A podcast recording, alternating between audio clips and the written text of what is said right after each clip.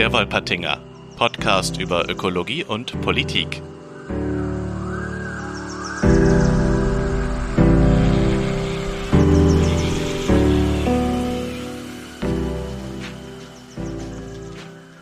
Hallo Jan. Hey Felix. Da sind wir mal wieder. Es hat ein bisschen gedauert, aber jetzt kurz vor Weihnachten sind wir wieder zurück. Yeah, der Wolpertinger ist zurück. Sau gut.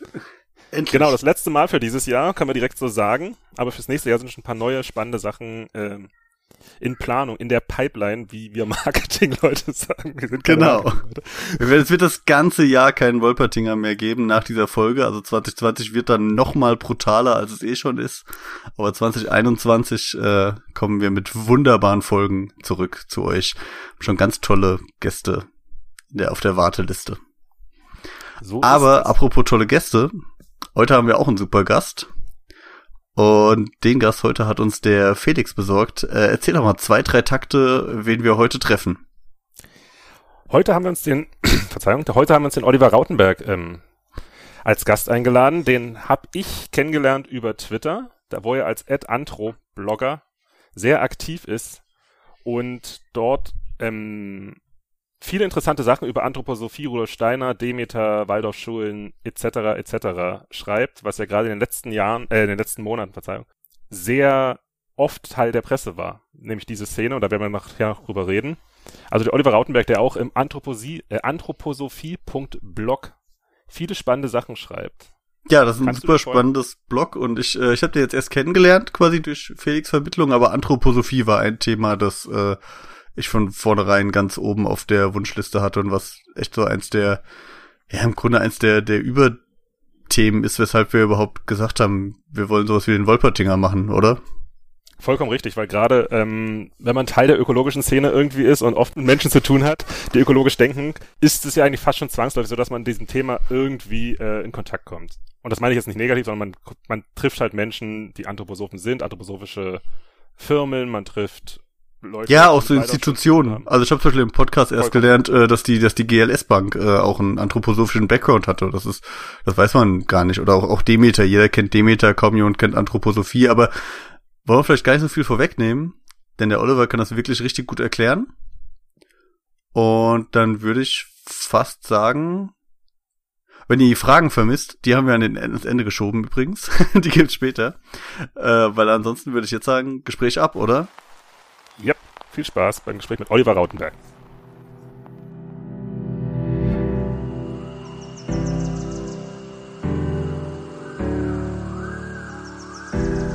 Unser Gast heute ist Oliver Rautenberg.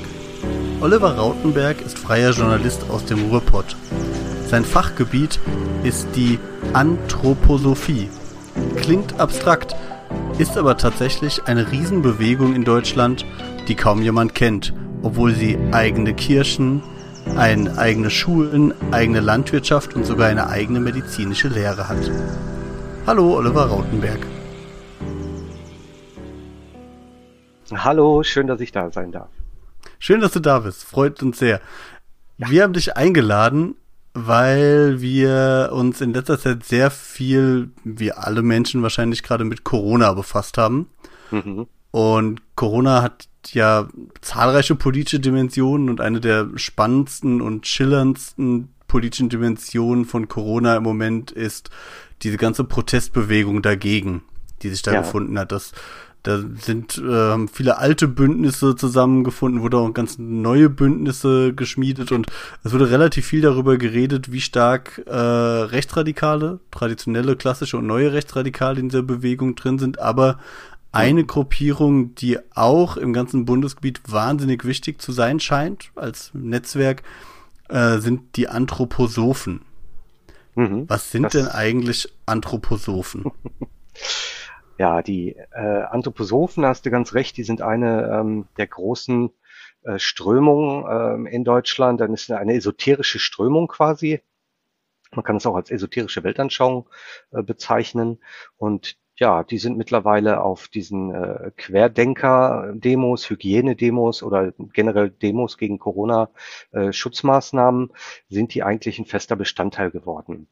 Ähm, das ist so, dass die quasi der esoterische Arm der Querdenkenbewegung sind mittlerweile. Aber eigentlich sind die ja viel älter als Corona und so. Die sind ja älter als die Bundesrepublik und alles. Wo, wo kommt das denn her, die Anthroposophie? Die Anthroposophie ist äh, fest verknüpft mit ihrem Gründer, dem ähm, österreichischen Philosophen Rudolf Steiner. Ähm, wenn man mal schaut, was der Rudolf Steiner alles ähm, begründet oder entdeckt und entwickelt hat, dann sind da ganz viele Dinge bei, die man kennt. Zum Beispiel hat Rudolf Steiner die Waldorfpädagogik begründet, äh, den Demeter-Anbau, äh, biodynamische Landwirtschaft nennt man es auch. Ähm, ah, die, die kennt ich aus dem Bioladen. Ja, da kommt man nicht drum rum. Das ist eine feste Größe ähm, im äh, Biosektor. Dann gibt es noch die anthroposophische Medizin, die er mitbegründet hat mit äh, seiner Kollegin Dr. Ita Wegmann. Du hast schon richtig gesagt, es gibt anthroposophische Kirchen, die sogenannte Christengemeinschaft und äh, ganz viele Auswirkungen auch noch in Kunst und Kultur. Zum Beispiel gibt es eine spezielle anthroposophische Architektur, die kennt man vielleicht so äh, von Waldorfschulen, dass die so ein bisschen krumm und schief aussehen. Das hat natürlich alles eine tiefere Bedeutung. Jemand, der so viel Dinge prägt, hm. muss doch entweder ein Universalgenie oder ein Wahnsinniger gewesen sein. In welche ja, Richtung warum, gehen wir hier? Warum oder? Ähm, okay. Also Diplomatisch. Ich, ich, ich, sag mal so, ähm, der Steiner war ein ganz, äh, ganz sehr äh, interessanter Mensch und der hatte absolut herausragendes Allgemeinwissen. Also wovon dieser Mensch erzählen und berichten konnte, äh, da würde ich heute keinen kennen, äh, der so viele verschiedene Themen auf dem Kasten hatte. Wie ähm, kam der dazu? Ist der, hat er studiert? Hat er die Welt bereist? Ja, ähm, eigentlich kommt er aus ganz einfachen Verhältnissen. Das ist noch äh, das Erstaunlichste daran. Also ist geboren 1861 als äh, Sohn von einem Bahnbeamten. Ähm, Vater war auch Telegraf. Das war man so, wenn man bei der Bahn irgendwas gemacht hat. Ähm, Gut, ist erstmal ganz normal zur, zur Bürgerschule gegangen, zur Realschule, ähm, hat dann sogar die Technische Hochschule abgebrochen ohne Abschluss. Ähm, ganz grob, in welcher Zeit sind wir hier etwa? Ähm, also 1861 geboren. Er hat dann versucht, ähm, seinen Doktor zu bauen 1884 in Jena, ähm, ist aber gescheitert, hat es nicht geschafft, hat es dann schlussendlich in Rostock 1891 äh, geschafft und hat den Dr. Phil gemacht. Ähm, ist Philosoph geworden, hat leider aber damit schlechtester Note mit Rite nur abgeschlossen, auch nur eine ganz magere äh, Arbeit abgegeben, aber wie auch immer, er hat es geschafft, er ist dann Dr. Phil geworden. Ähm, und hat dann ähm, vor der Jahrhundertwende viel gearbeitet als Goethe-Forscher zum Beispiel und Herausgeber von Zeitschriften. Ähm, aber seine richtige Karriere ähm, als Erfinder oder Erdenker von all diesen Dingen wie Waldorf Demeter und Medizin, äh, das ging erst so ab 1900 richtig los. Ah, also dann war er auch schon in seinen 40ern, späten 40ern, Anfang 50er. Genau, der ist dann, ja, so mit Ende, Ende 40, ähm, ist es so gewesen, dass er sich einer ähm, Gruppe angeschlossen hat, die nannte, nannte man die äh, Theosophen, ähm, ist da zu der Theosophischen Gesellschaft gekommen.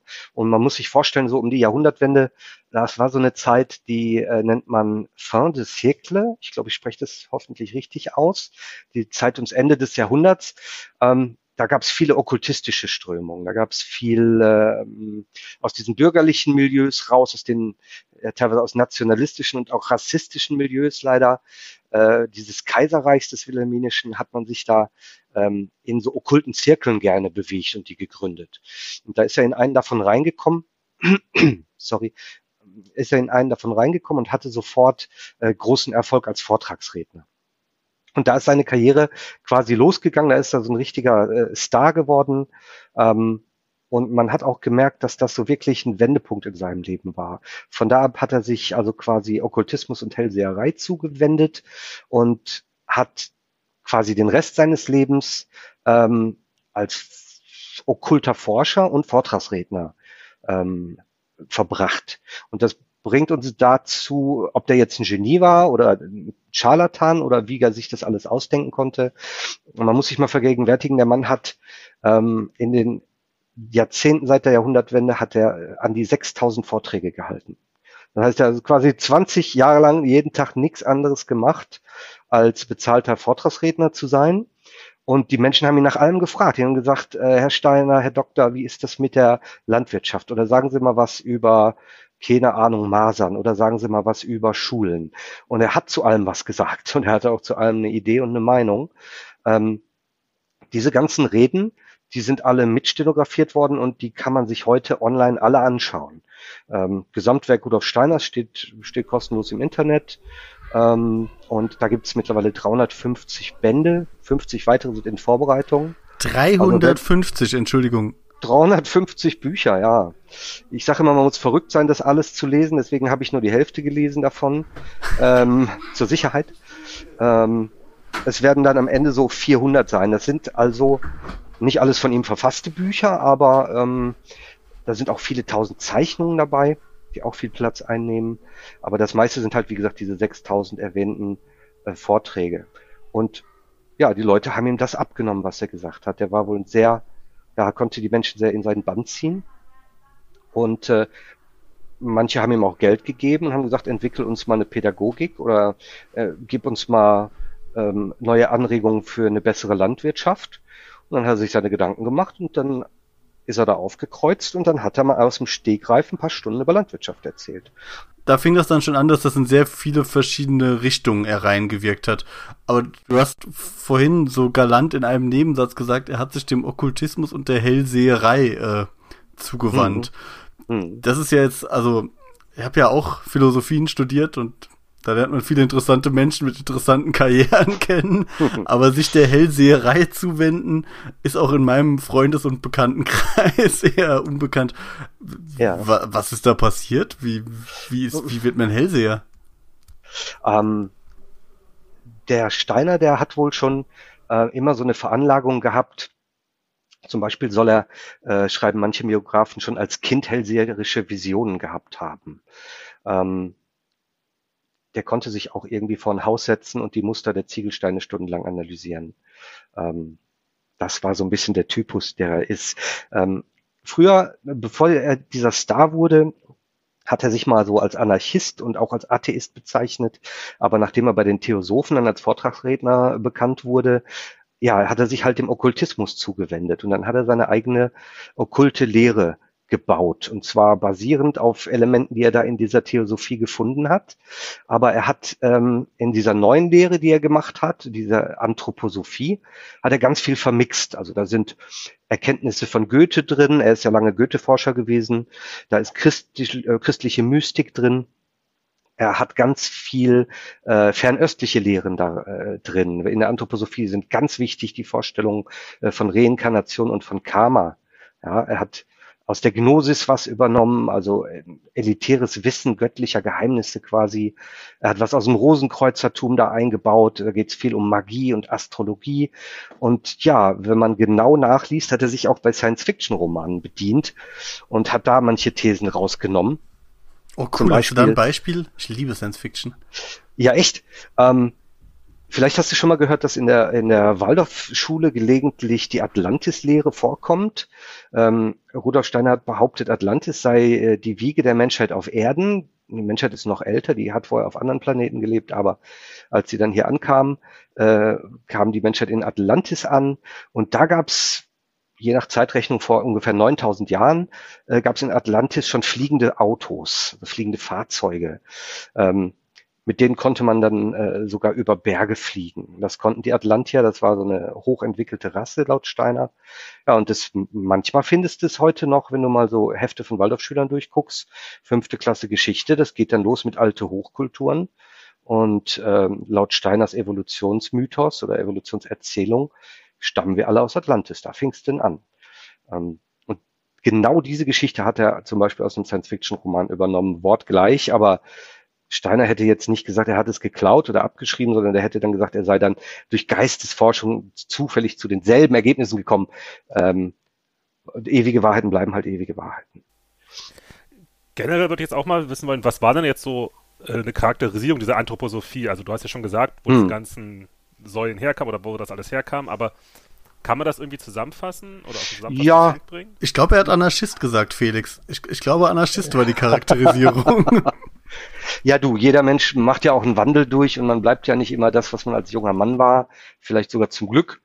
Ähm, und deswegen ist er nicht Anarchist geblieben. Im Endeffekt ist Rudolf Steiner äh, der Begründer einer spirituellen Weltanschauung.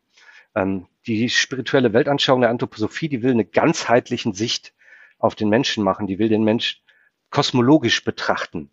Ähm, das heißt, in der Anthroposophie geht es immer sehr viel um den Kosmos. Zum Beispiel ist der Mensch ein Abbild des Kosmos und der Kosmos ist ein Abbild des Menschen. Da werden immer so Analogien äh, gezogen. Die Anthroposophen glauben, sie haben damit mit ihrer Weltanschauung eine Anleitung, sich selbst zu erkennen und die Welt zu erkennen. Ähm, ich sage immer, das ist, äh, es hat Züge von der Religion, es hat Züge von der Sekte. Was auf jeden Fall immer stimmt, ist, dass das eine okkulte Lehre ist und eine esoterische Lehre. Da muss man wirklich mal gucken. Das mögen die Anthroposophen gar nicht so gerne, wenn ich das sage, aber wenn okkult bedeutet, dass was geheim und verborgen ist und esoterisch bedeutet, dass es nur einem, einem inneren Kreis von Menschen zugänglich ist, dann ist es genau das, ähm, quasi eine Geheimlehre, die vom Geheimlehrer zum Geheimschüler immer weitergegeben wird. Aber es ist ja auch das Gegenteil materialistischer Wissenschaft, wenn man, wenn Absolut. man diese Wahrheiten in sich selbst quasi, also wenn man so lange um sich selbst kreist, bis man aus sich selbst ja. heraus die Entstehung der Welt gefunden hat, das ist ja das Gegenteil von äh, seriösen Archäologen wie Indiana Jones, die rausgehen und der Welt die genau. Geschichte suchen. Ganz genau. ja, äh, beide, beide hatten Verbindungen zu Nazis. Äh, die Anthroposophen und der Indianer, der Indi. Ähm, ja, sie wollen, die wollen ja eine spirituelle Erweiterung von Naturwissenschaften sein. Die wollen auf die, auf die normalen äh, Wissenschaften ja noch was oben draufsetzen. Ähm, Steiner selbst nannte seine Sache da äh, eine Geisteswissenschaft, wobei man als Geisteswissenschaftler da immer zusammenzuckt. Vielleicht ist es eher eine Geisterwissenschaft, äh, weil diese zusätzlichen höheren Welten, die der Steiner da hatte und sah, ähm, die sind ja nicht intersubjektiv. Also da kann ja nicht jeder hingehen und die finden und auf gleiche Ergebnisse kommen. Jedenfalls nicht so einfach, sondern erst nach einem langen Schulungsweg. Das heißt, die ganzen Annahmen von den Anthroposophen sind ja nicht direkt falsifizierbar. Man kann ähm, das als Normalsterblicher, als nicht Eingeweihter äh, da nicht so richtig nachvollziehen, was da in diesen höheren Welten passiert. Ist das auch so, wie man es teilweise aus, ich sag mal so sektenähnlichen Gruppierungen oder Sekten generell kennt? So zum Beispiel Scientology klingt ja teilweise so ähnlich mit mhm. diesem Aufstiegs und so weiter. Mhm. Also gibt es da auch solche, eine Hierarchie in der Art der, ich weiß jetzt nicht, Erleuchtung ist vielleicht das falsche Wort, aber in dieser Art des Verständnisses oder sieht man sich in der, oder sieht sich die Anthroposophen eher als großes Bild, was man versuchen muss zu durchdringen? Oder also gibt es da auch schon eine, so eine organisierte Hierarchie, die man erreichen kann? Ja, das ist schwierig. Also erstmal gibt's ja per se nicht den Anthroposophen. Es gibt Leute, die schließen sich der Lehre an. Es gibt Leute, die übernehmen diese oder jene Aspekte der Sache. Ähm, andere tun das wiederum nicht. Ähm, deswegen ist es ganz schwierig zu sagen. Man kann natürlich so ein bisschen Rückschlüsse ziehen auf so populäre Anthroposophen oder so die Führer der, der Bewegung. Ähm, zum Beispiel Menschen, die, die die Leitung der Medizinsparte haben in der Anthroposophie oder Menschen, die ähm, in der Pädagogik was zu sagen haben oder der im Vorstand der Waldorfschulen sind oder so, da merkt man schon, das sind teilweise sehr, ich sag mal, gläubige Menschen. Ähm, eine Aufstiegs, Aufstiegssache, naja, untereinander sind sind die am höchsten anerkannt zufällig, die noch Steiner persönlich kannten. Also wer noch bei Steiner äh, ähm, mal einen Vortrag selber gehört hat oder von Steiner als Lehrer ausgebildet wurde und dessen Nachfahren, die Anthroposophen, die sind natürlich ganz hoch im Kurs und hoch angesehen. Es gibt noch Zeitzeugen? Nee, ja, mittlerweile gibt es wahrscheinlich keine Zeitzeugen mehr, aber ähm, da gibt es halt Anthroposophenfamilien, wo der Vater noch beim Steiner gelernt hat und so. Ähm, das sind halt sehr einflussreiche Menschen. Also ich glaube, eine richtige dynastische Strukturen so ein bisschen höre ich daraus. ich glaube schon minimal. Ähm, okay. Was eher so eine Aufstiegssache ist, ähm, ich sagte schon, der Steiner hat ja eine Evolutionserzählung äh, erfunden und hat ähm, Menschen nach Rassen eingeteilt. Das hat man früher so gemacht. Ist heute klar, dass es Menschenrassen, unterschiedliche Menschenrassen nicht gibt. Ähm, aber innerhalb dieser Evolutionsleiter, die der Steiner sich da überlegt hat, da kommen wir natürlich alle aus Atlantis ähm, und da entwickeln sich äh, die niederen Tiere zu höheren Tieren und die höheren Tiere äh, zu Säugetieren und dann geht's auf ganz vielen Stadien. Ähm, und das Höchste in der Entwicklung nach Steiner, was du werden kannst, ist der in Anführungszeichen geniale weiße Arier. Das ist das höchste Ziel der Menschheitsentwicklung. Und auf dem Weg dahin müssen wir leider so ein paar von den degenerierten Rassen, ich sage Rassen in Anführungszeichen, die ihr jetzt nicht seht, ähm, muss man die degenerierten Rassen, äh, die müssen sich raussterben. Und dann gibt's welche, wie er sagte, ähm, die roten, die rote Rasse oder die Indianer äh, oder die äh, schwarze Rasse, die N-Wort, die wären dann gar nicht fähig zur Höherentwicklung. Ähm, das wären degenerierte Rassen und die müssen sich raussterben. Und wenn du ein guter, guter Indianer gewesen bist oder ein guter N-Wort, dann kannst du im nächsten Leben nach der Reinkarnation kannst du vielleicht als weißer Mensch äh, wiedergeboren werden. Hm. Also sollte es so eine also, Aufstiegssache geben, dann hm. so eine. Also im Kern ist das auch ja eine wahnsinnig rassistische Denke. Ähm, ja. Wenn wir jetzt so ein bisschen in der Zeit weitergehen, in der im Dritten Reich kam die Anthroposophie aber nicht so richtig ganz gut an oder so so gemischt, ne? Wie, wie war das? Es ist ja, es ist verschieden. Es gab große Befürworter der Anthroposophie, ähm, zum Beispiel Rudolf Hess war ein großer Verfechter äh, davon. Der hat auch dafür gesorgt, dass es zum Beispiel ähm, in Konzentrationslagern dann Demeter-Plantagen gab, entsprechend, wo Zwangsarbeiter gearbeitet haben. Ähm, teilweise wurden von anthroposophischen Ärzten auch ähm, ganz schreckliches Kapitel, wurden auch Menschenversuche gemacht äh, in Konzentrationslagern zum Beispiel, wo man sich auch anthroposophischen Mitteln bedient hat, um die an Menschen zu testen. Ähm, sagen wir so, die wäre erfolgreicher gewesen, wenn, wenn der Führerkult andere Führungsfiguren neben sich äh, geduldet hätte. Und das ist im Endeffekt der Punkt, warum sie äh, die anthroposophischen Gesellschaften nach und nach verboten wurden, die Waldorfschulen nach und nach verboten wurden. Ähm, es gibt heute Dokumente, die zeigen, dass sich breite Teile der Bewegung der Anthroposophie noch versucht haben, beim, beim der Führung Nazi-Deutschlands anzubiedern, Briefe geschrieben haben. Da wurde sogar noch äh, aus einer dunklen Schublade irgendwo Aria-Nachweis für Steiner besorgt nach, nachträglich, ja, um zu zeigen, hier, der war doch einer von euch und so. Mhm alles ganz traurig. Es hat sich dann nicht durchgesetzt, aber ja, einzelne Befürworter gab's. Man konnte halt keinen anderen äh, Kult neben sich erlauben. Ähm, ich möchte darauf nochmal zurückkommen, weil du hast ja gerade schon gesagt, dass ähm, oder beide, dass in Steiners Lehren ja auch auf jeden Fall rassistische Untertöne mindestens drin sind. Ja. Also teilweise harte Rassismen. Ja. Und gerade in den letzten 20 Jahren gab es da ja auch Diskussionen zu und Forschungsbedarf, wie mhm. ich nachgelesen habe jetzt in den letzten paar Tagen. Mhm. Ähm, wie siehst du denn das? War Steiner aus deiner Sicht ein Rassist oder sogar, weil es kommt auch immer wieder von Antisemit, oder war er nur in Anführungsstrichen Teil seiner Zeit? Ähm, Steiner war Rassist. Das ist nicht von der Hand zu weisen. Ähm, die Anthroposophen hören das auch nicht gerne. Man kann, äh, es gibt Bestrebungen da, seinen Rassismus umzudeuten in einen Antirassismus. Das finde ich besonders äh, perfide. Denn ich sagte ja schon, jeder von uns hat, wenn er das richtige Leben führt, die Möglichkeit, als Arier wiedergeboren zu werden oder als genialer Weißer. Ähm, somit, äh, wenn wir das alle geschafft haben und alle anderen sich rausgestorben haben, dann sind ja alle Rassenschranken überwunden. Dann ist ja das Ideal erreicht, dann sind wir ja alle gleich. Ähm, so ungefähr hört sich das für mich an, wenn, wenn Anthroposophen versuchen, das zu relativieren, was der Steiner da von sich gegeben hat.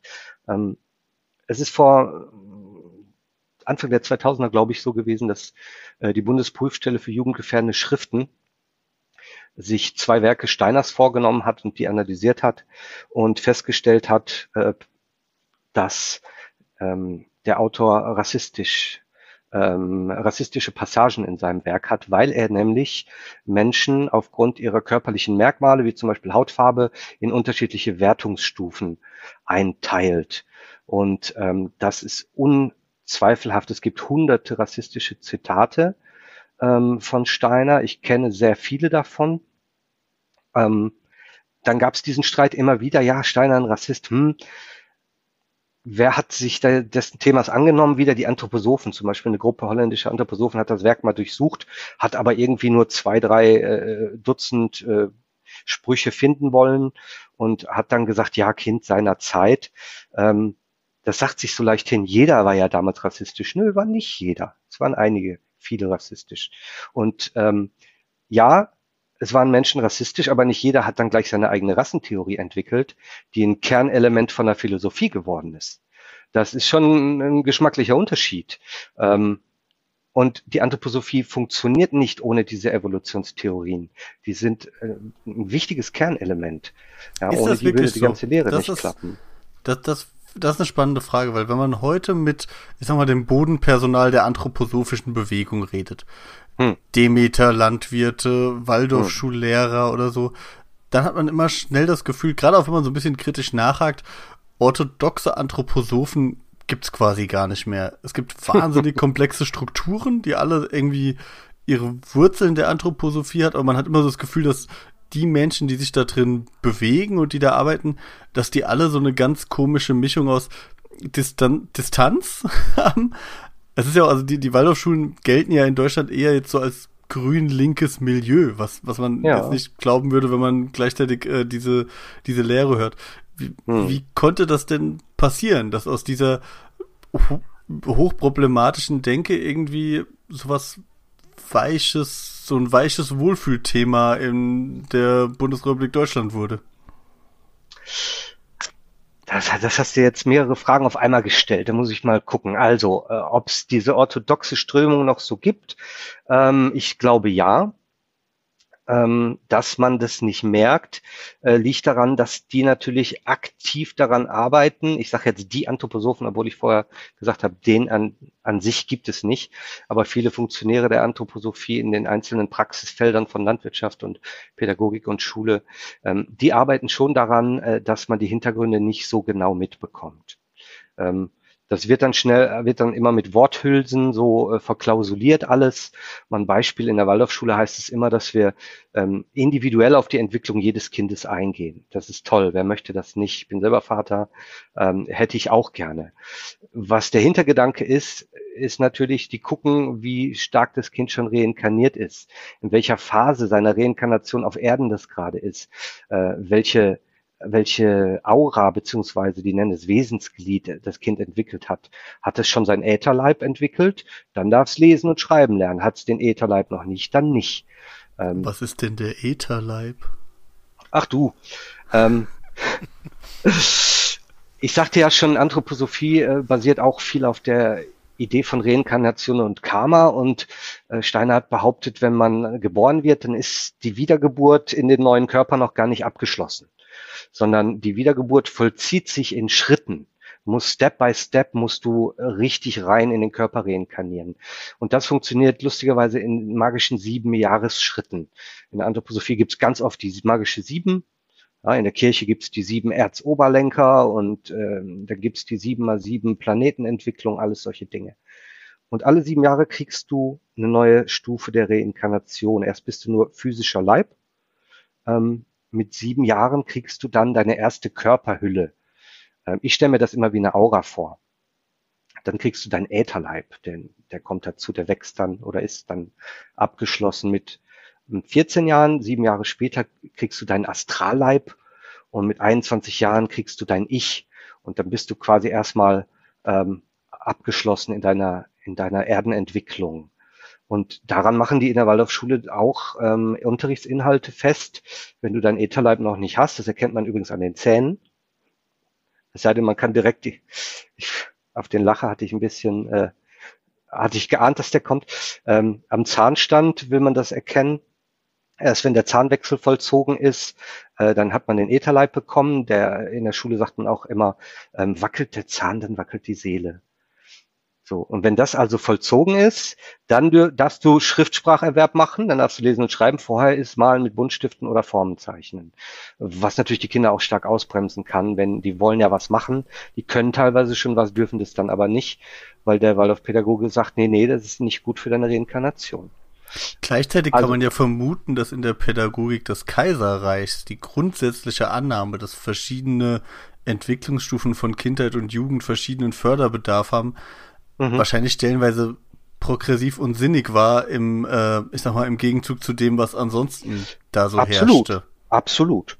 Ähm, wie gesagt, da waren tolle Ansätze dabei. Ähm, sowohl als auch in der Landwirtschaft und in der Medizin immer wieder. Das hat ja auch Parallelen zum Beispiel äh, äh, zur Homöopathie. Ähm, statt ständig einen Aderlass zu machen, ähm, wurden die Leute dann gehegt und gepflegt und homöopathisch versorgt. Ähm, und dadurch sind teilweise weniger Leute dann umgekommen als durch die brutalen Methoden, die es vorher gab. Ähm, das mag schon zur Kaiserzeit alles wichtig gewesen sein. Ich sehe aber für mich persönlich da keine richtige Fortentwicklung. Denn ähm, noch immer geht man von so einem Stufenmodell aus, wo man heute eher weiß, es gibt gar nicht so Entwicklungsstufen. Morgen machst du die Tür auf und zack, streitest du durch und kannst dies und das. Ähm, das geht auch mal vor und zurück in der Entwicklung eines Kindes und der, der eines Menschen.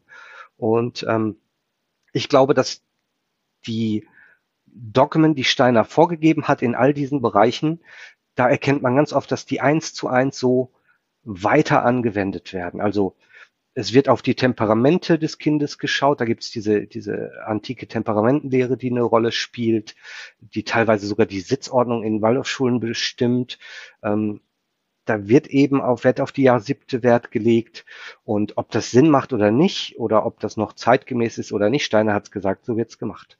Und daran ist nicht zu rütteln, denn der ist mehr oder weniger unfehlbar. Wir haben jetzt schon so viele Punkte gehabt. Wir hatten Waldorfschule, wir hatten hm. Demeter angesprochen und so hm. weiter. In welchen Bereichen findet man denn heute alles anthroposophisches Gedankengut? Also jetzt in unserem aller Alltag. Ähm, ja, manchmal habe ich das Gefühl, du kannst keine 100 Meter die Straße runtergehen, ohne irgendwas Anthroposophisches äh, auf etwas zu treffen und du weißt es einfach nicht. Hm. Wir haben ja in der Pädagogik ist es ja eine relativ breit aufgestellte ähm, Sache. Die äh, Waldorfschule ist zum Beispiel die größte äh, Privatschule Europas nach den Kirchen. Ähm, die haben mittlerweile äh, weltweit, glaube ich, 1200 Schulen, nochmal 1800, 1900 Kindergärten. Da gehen also allein im deutschsprachigen Raum gehen mal einfach 100.000 Kinder dahin. Ähm, Du hast die Demeter-Landwirtschaft, die haben mittlerweile weltweit 6000 Höfe, sind es, glaube ich, ähm, und sind ganz stark verbreitet in der ganzen äh, Bioszene mit ganz vielen Firmen, die anthroposophisch geprägt sind. Das ist von äh, Rapunzel bis äh, Altnatura, Naturata, ähm, wie sie alle heißen.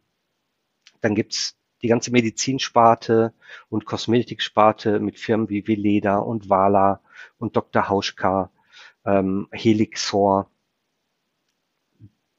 Das sind also Bereiche, da triffst du im Supermarkt drauf, da triffst du in der Apotheke drauf. Ähm, auch Firmen, bei denen man es gar nicht glauben sollte, äh, die sind da auch mit in diesem Kosmos verwoben. Es gibt eine große äh, Softwarefirma, die Software AG, ähm, die eine milliardenschwere Stiftung hat, die sich um anthroposophische Themen kümmert. Ähm, es gibt DM-Drogeriemärkte, Dents-Biomärkte und so weiter. Also es ist auch ein Wirtschaftsfaktor. Und äh, die haben ihre eigenen Buchverlage, die haben ihre eigenen äh, Kirchen, die haben ihre eigenen Banken sogar. Ja, weil man kennt vielleicht, man kennt vielleicht die niederländische Triodos Bank oder die deutsche GLS Bank. Ähm, die GLS Bank wurde gegründet, um äh, Waldorfschulen zu finanzieren und Demeterhöfe. Und ist auch heute, wie ich finde, immer noch die Hausbank der deutschen Esoterik, weil ähm, da immer noch die ganzen ähm, anthroposophischen Institute, Universitäten und so weiter, alle sind natürlich da Kunde und stützen sich gegenseitig. Ne? Also es ist, ein, ist eine Szene, die sehr, sehr weit verbreitet ist und sehr tief in die Gesellschaft reingeht.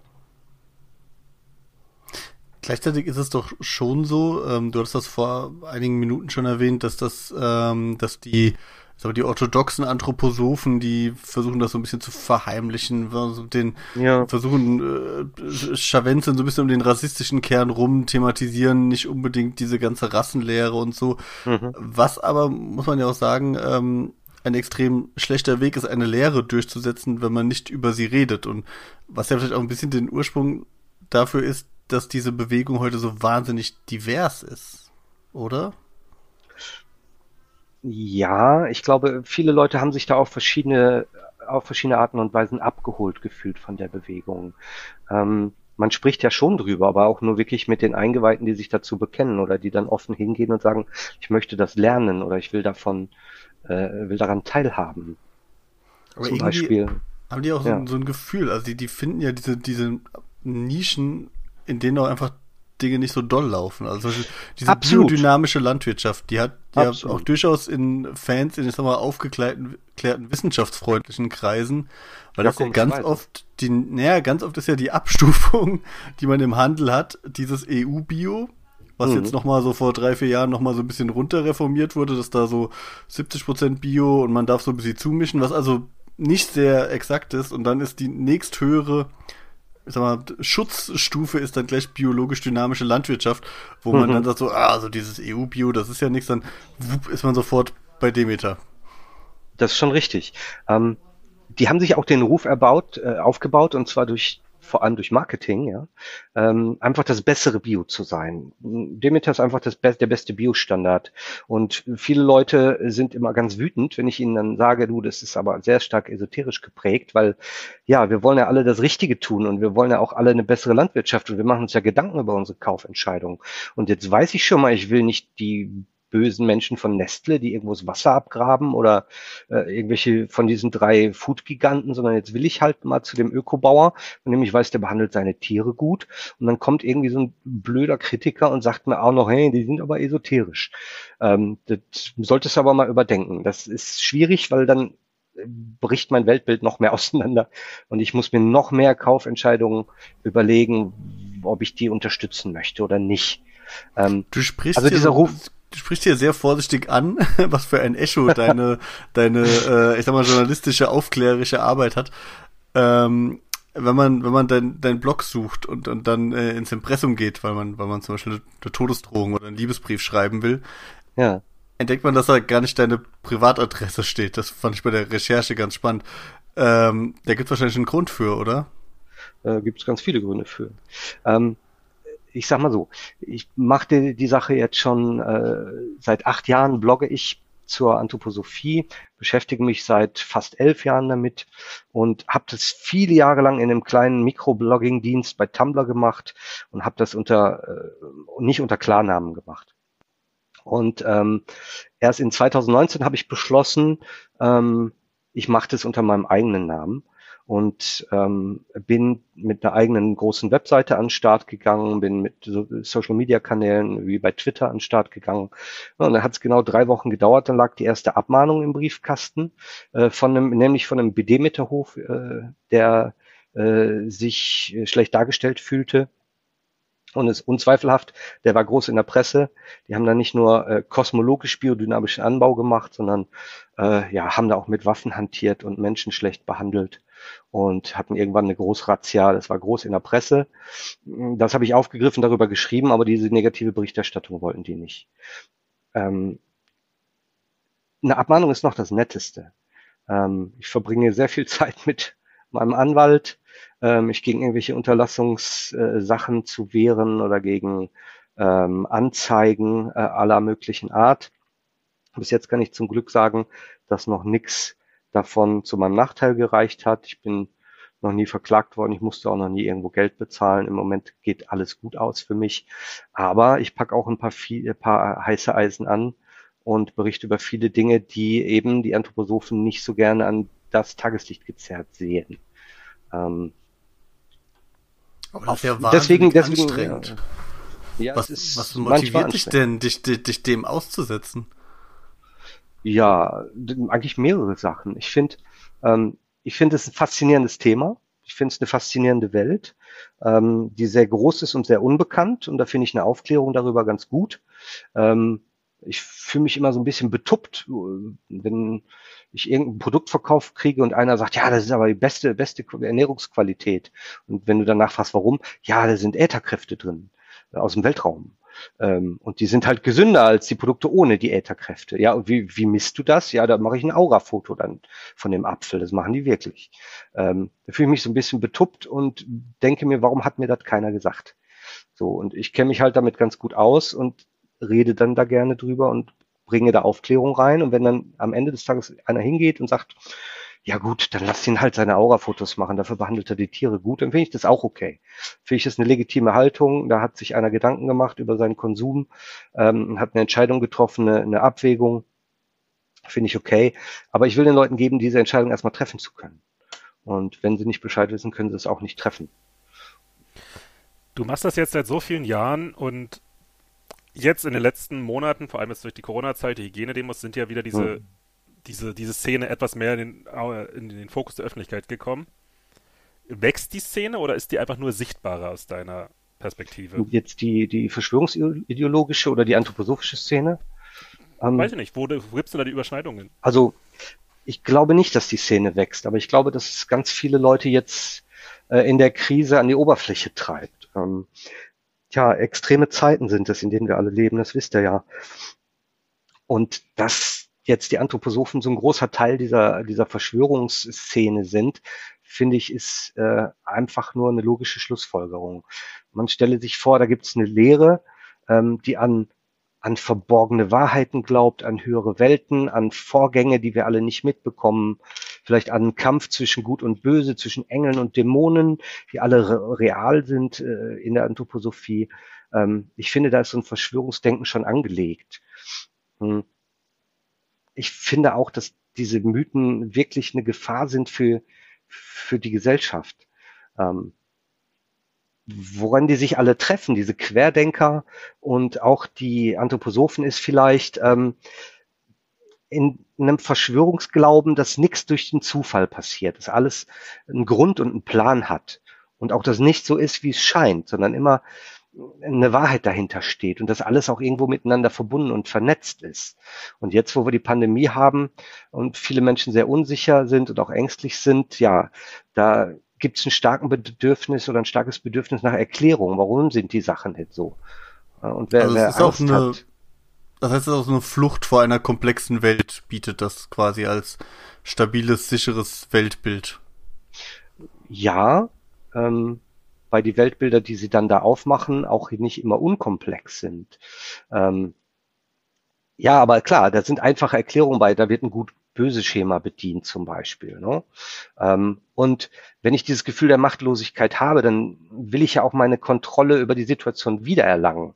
Ja, und das gelingt mir dadurch, dass ich die Situation durchschaue und dann merke ich plötzlich, ach, ja, hier steht's doch, der Bill Gates zieht da die Fäden oder ähm, mit Corona ist alles eine Inszenierung, die nur gemacht wird, um unsere Freiheitsrechte zu entziehen. Und paradoxerweise ähm, fühlt man sich sicherer, ähm, wenn man solche Antworten gefunden hat.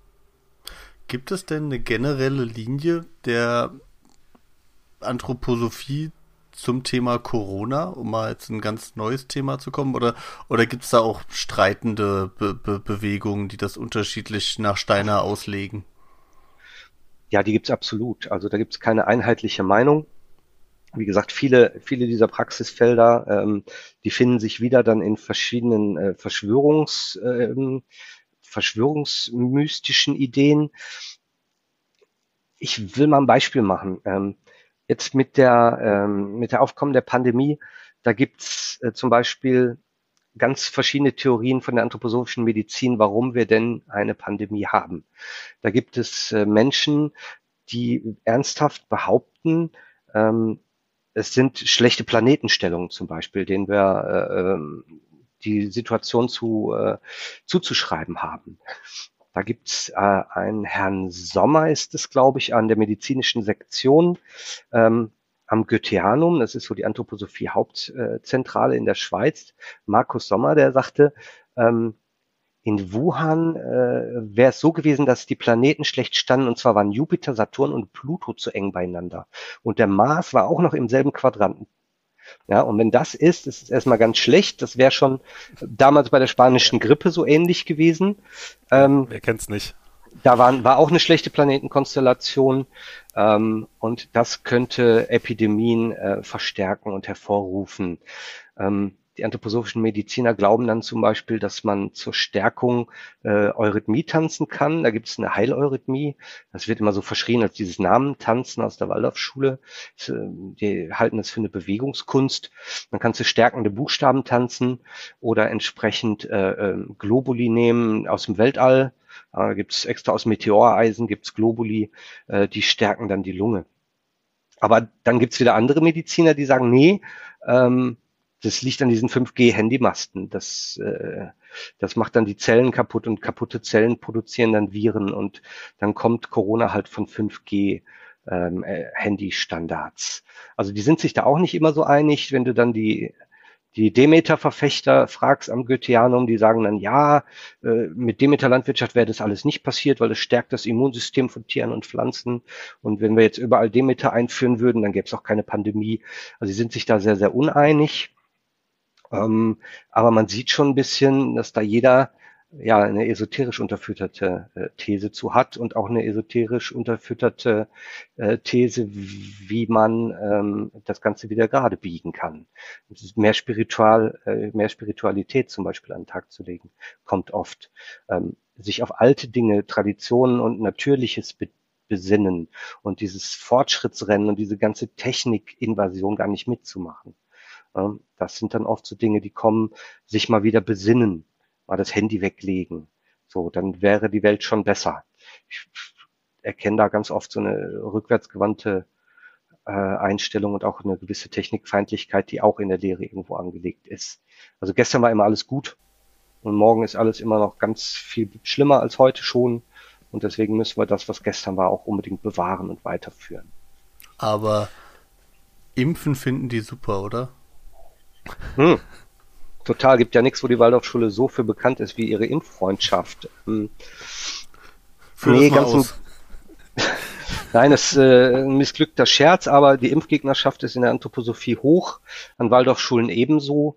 Ähm, gibt, da ist da durchaus nicht unüblich, dass es Durchimpfungsraten von äh, 50 Prozent gibt. Das heißt, nur jedes zweite Kind ist überhaupt geimpft. Und ähm, wenn wir uns die großen Masernwellen zum Beispiel der letzten Jahrzehnte angucken, dann gingen die immer von Waldorfschulen aus oder Waldorf-Einrichtungen wie Waldorf-Kindergärten und ähnlichen. Ähm, das ist äh, nachgewiesen. Insofern, dass, da gibt es Statistiken zu, das sind, gibt Stimmen aus dem Robert-Koch-Institut, die das sagen, ähm, aus der Ständigen Impfkommission. Oder sogar äh, Jens Spahn hat es irgendwo in einem Reader auf der Seite vom äh, Bundesgesundheitsministerium steht, nein, Steiner hatte Unrecht, Masern fördern nicht die Entwicklung, ähm, ja, vielleicht schon von ein paar, die da noch übrig sind, aber ähm, das ist mittlerweile Konsens, das ist in der in der Anthroposophie, in der Waldorf-Szene nicht gerne gesehen. Und das hat mehrere Gründe. Ähm, ich habe ja gesagt, wenn du an Karma und Reinkarnation glaubst, dann glaubst du auch dran, dass eine Behinderung oder eine schwere Erkrankung dein Schicksal sind. Und die hast du auch verdient. Die musst du durchleben, um deine karmische Schuld abzutragen. Denn wenn du krank wirst, dann hast du im Vorleben irgendwas falsch gemacht, was du jetzt wieder reinigen musst. Und wenn du einem Menschen diese Chance gar nicht gibst, dass der krank und behindert sein darf, dann kann er sich ja gar nicht höher entwickeln. Und dann kann auch die ganze Menschheit sich nicht höher entwickeln zu diesem Ideal, was am Ende rauskommen soll, entweder der Geniale äh, an der Spitze der Evolution oder vielleicht sogar darüber hinaus. Ja, Steiner hat auch geraunt, dann gibt's da noch so, kann es auch Engel werden. Ne? Ähm, also wenn du jetzt Krankheiten vorenthältst, dann äh, nimmst du die Möglichkeit zur Entwicklung. Und spirituell wäre das auch schlecht. Von Steiner geistert jetzt gerade durch alle Kanäle, zum Beispiel durch Telegram-Gruppen und so weiter von Impfgegnern und von, von so Corona-Leugnern, geistern so Steiner-Zitate. Man will uns die Spiritualität wegimpfen. Ja, das wäre ganz schlecht. Ähm, das ist eine von, von Steiners Thesen gewesen. An ein, zwei Stellen hat er sich auch pro Impfung ausgesprochen, aber an vielen anderen Stellen vehement dagegen. Ähm, das ist also schon in der Lehre angelegt. Das kommt noch von Steiner her und ist auch wieder auf diese Reinkarnationssache zurückzuführen. Ähm, es ist ein bisschen unklar, ob sich Impfgegner Waldorfschulen aussuchen oder ob die Waldorfschulen Menschen zu Impfgegnern machen. Da könnte man, glaube ich, lange drüber reden. Ich habe hier in Vorbereitung zu diesem, diesem Gespräch äh, mir ein paar Statements von dem Bund der freien Waldorfschulen und sowas durchgelesen zum Thema Corona, so über die letzten Monate, was mhm. da so alles gab in Bezug auf die Maßnahmen. Und gefühlt war das jetzt so, dass am Anfang, so, also sagen, also als, als der Herbst wieder losging, so im September, dass da viel so war, ja, wir müssen gucken und mal schauen, wir müssen das individuell entscheiden und natürlich sind die Maßnahmen nichts Schlechtes, aber wir müssen mal schauen. Also mhm. es war schon sehr schwammig formuliert von dem, was ich so gelesen habe und sehr darauf bedacht, so ja, niemanden da irgendwie anzurempeln, der vielleicht gegen diese Maßnahmen sein könnte. Das sehe ich auch so. Genau, und jetzt, so in den letzten zwei, drei Wochen, wirkt es für mich, dass einige von denen aus meiner Sicht nämlich vernünftigeren versuchen da irgendwie wieder das versuchen einzufangen, was da ja, losgelassen wurde. Also jetzt wird ein bisschen vehementer drauf teilweise gepocht. Das, was ich vorhin gelesen habe, klang dann schon so ein bisschen eher so, so Leute, hm. Ihr könnt, macht, habt keine Sorge, ihr, die Schule wird nicht verantwortlich sein, wenn man darauf picht, dass die Masken oder hm. die Maskenpflicht durchgesetzt wird und so weiter. Hm. Also das scheint ja wirklich ein großes Problem da gewesen sein, diese Maßnahmendurchsetzung an diesen Schulen. Das ist ein riesiges Problem. Ähm, ich finde die Haltung des Bundes der Freien Waldorfschulen da ähm, bedenklich mehr drängt sich auch der Eindruck auf, ja, ähm, man betont, man wird die staatlichen Maßnahmen schon einhalten, muss man ja auch, aber ähm, bitte schimpft uns nicht an, wir können da nichts, wir müssen das ja machen, wir können da nichts für. Ja, das hat der Staat gesagt und wenn es Beschwerden gibt, dann bitte an den Staat, aber nicht an uns. Ähm, es ist eine riesengroße Ablehnung von Corona-Schutzmaßnahmen in äh, der Waldorfschule. Und die findet man auch ähm, beim Bund der Freien Waldorfschulen. Zum Beispiel geben die ja äh, ein Magazin raus, das Hausmagazin äh, der Waldorfschulen ist die Erziehungskunst. Die machen ja nicht einfach eine Schule, die machen ja Kunst. Ähm, das hat eine Auflage von 69.000 Stück, liegt an jeder Waldorfschule, kriegen jeder, alle Waldorf-Eltern kriegen das nach Hause. Ja, das kann also keiner sagen, hat er nie was von gehört. Ähm, und ganz zu Anfang der Pandemie ließ man erstmal äh, den äh, Mediziner Wolfgang Wodak da einen riesigen Leitartikel schreiben. Da durfte der die Pandemie verharmlosen, hat gesagt, das Virus ist überhaupt gar kein Problem. Ähm, die Panikmache vor dem Virus wäre das Problem und die Medien, die alles aufhetzen und so weiter. Das liest man immer noch, finde ich, in diesen Statements sehr oft. Dieses, man muss da angstfreier drüber reden. Das müssen, hat, ja. Dürfen die Kinder nicht in Panik versetzen. Das äh, liest man oft, ähm, weil alles, was, was du dir denken kannst, ist auch real. Ja, der Steiner glaubte der an Fabelwesen, Engel, Dämonen, ähm, Waldgeister, ähm, Gnome, Riesen, you name it. Ne? Also alles kam davor in seiner Lehre, außer Einhörner. Komischerweise nicht. Ähm, wenn du also glaubst, dass alles, was du dir vorstellen kannst, auch wirklich existiert, ähm, dann kannst du dir das so herleiten, das hat der äh, Religionsphilosoph Ansgar Martins letztens ganz gut erklärt in dem Video. In der Anthroposophie sagt er, er schafft das Bewusstsein die Welt. Ja, dazu passt die Idee, dass ein Mensch, äh, das, der Angst hat vor dem Coronavirus und immer an das Coronavirus denkt, das Coronavirus magisch anzieht. Der Glaube an, an Corona, der manifestiert Corona quasi. Ähm, und auch diese Masken sind dann quasi nochmal ein Verstärker, weil die dir die ganze Zeit die ängstliche Situation vor Augen halten und sagen, oh, da läuft einer mit einem Schutzgegenstand rum gegen eine Krankheit. Und das hat er auch noch mitten im Gesicht, das muss ich immer sehen. Ähm, da wird ziemlich viel eingeheimst und dann ist auch immer die Rede davon, dass die Angst schlimmer ist als die Seuche selbst. Ja, ähm, also ich finde die Haltung der, der Waldorfschule da gar nicht gut. Äh, und auch in ihrem Magazin ähm, heißt es dann zum Beispiel vor ein paar Wochen, ähm, ja, was sind denn Masken? Masken waren schon immer ein Mittel der sozialen Kontrolle, äh, der Regulierung politischer Macht. Und der Chefredakteur dort äh, vergleicht die Maske allen Ernstes mit einer Burka. Ja, Ende Oktober 2020 haut, haut die Waldorfschule solche Vergleiche raus. Ähm, da lässt man erstmal die unglaubwürdigsten Corona-Kritiker Leitartikel schreiben, ja, laviert sich um das Thema lange rum äh, und bringt dann solche Klopper am Ende noch. Ähm, übrigens war es eine Waldorfschule, die jetzt erst in Deutschland erfolgreich oder überhaupt ge geklagt hat gegen eine Maskenpflicht und das am Ende auch durchgesetzt hat. Ähm, wenn ich jetzt sehe, was, was macht es mit den Lehrern?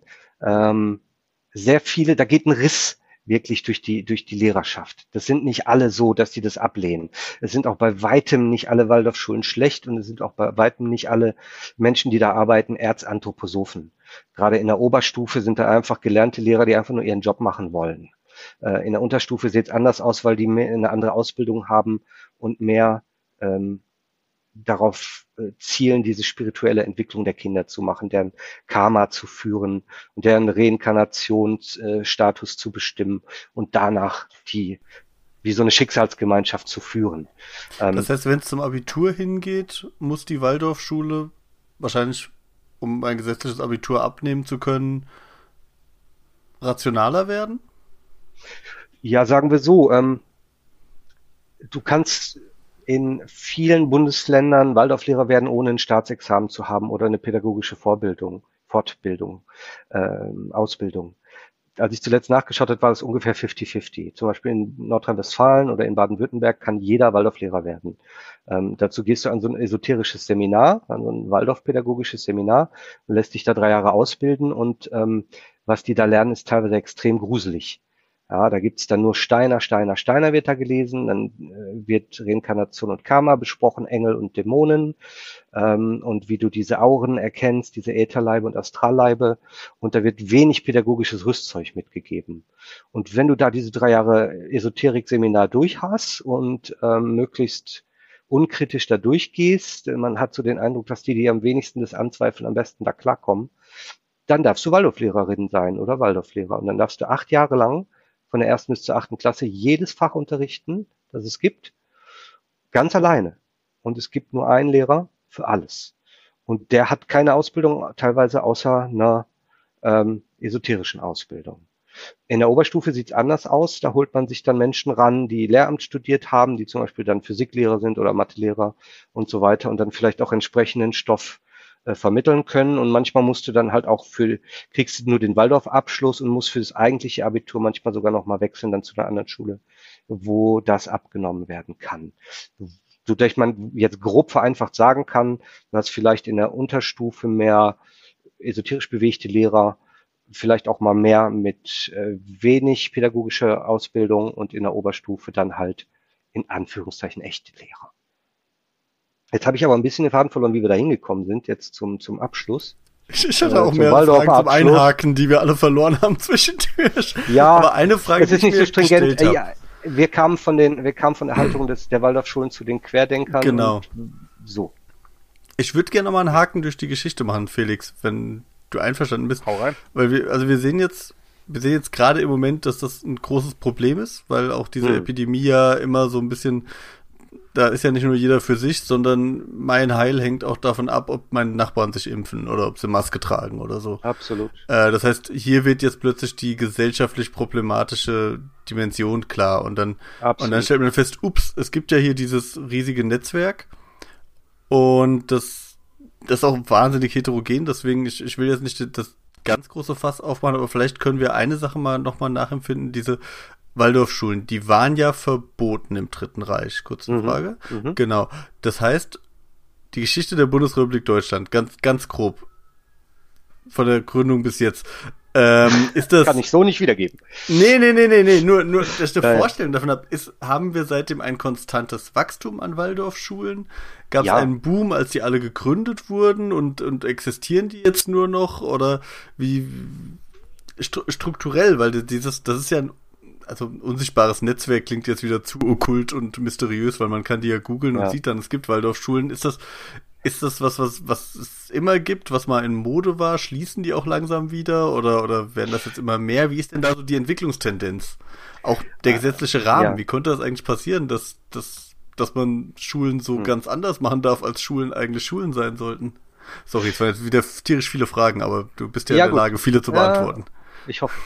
Ähm, ja, wir haben, wir haben dieses System ähm, zugelassen, dass es Ersatzschulen gibt. Ja, ähm, nach meinem Verständnis sollten die eigentlich nur als Ausnahme ähm, zugelassen werden, wenn äh, an regulären Schulen äh, es nicht möglich ist, alle Schüler aufzunehmen oder adäquat zu versorgen.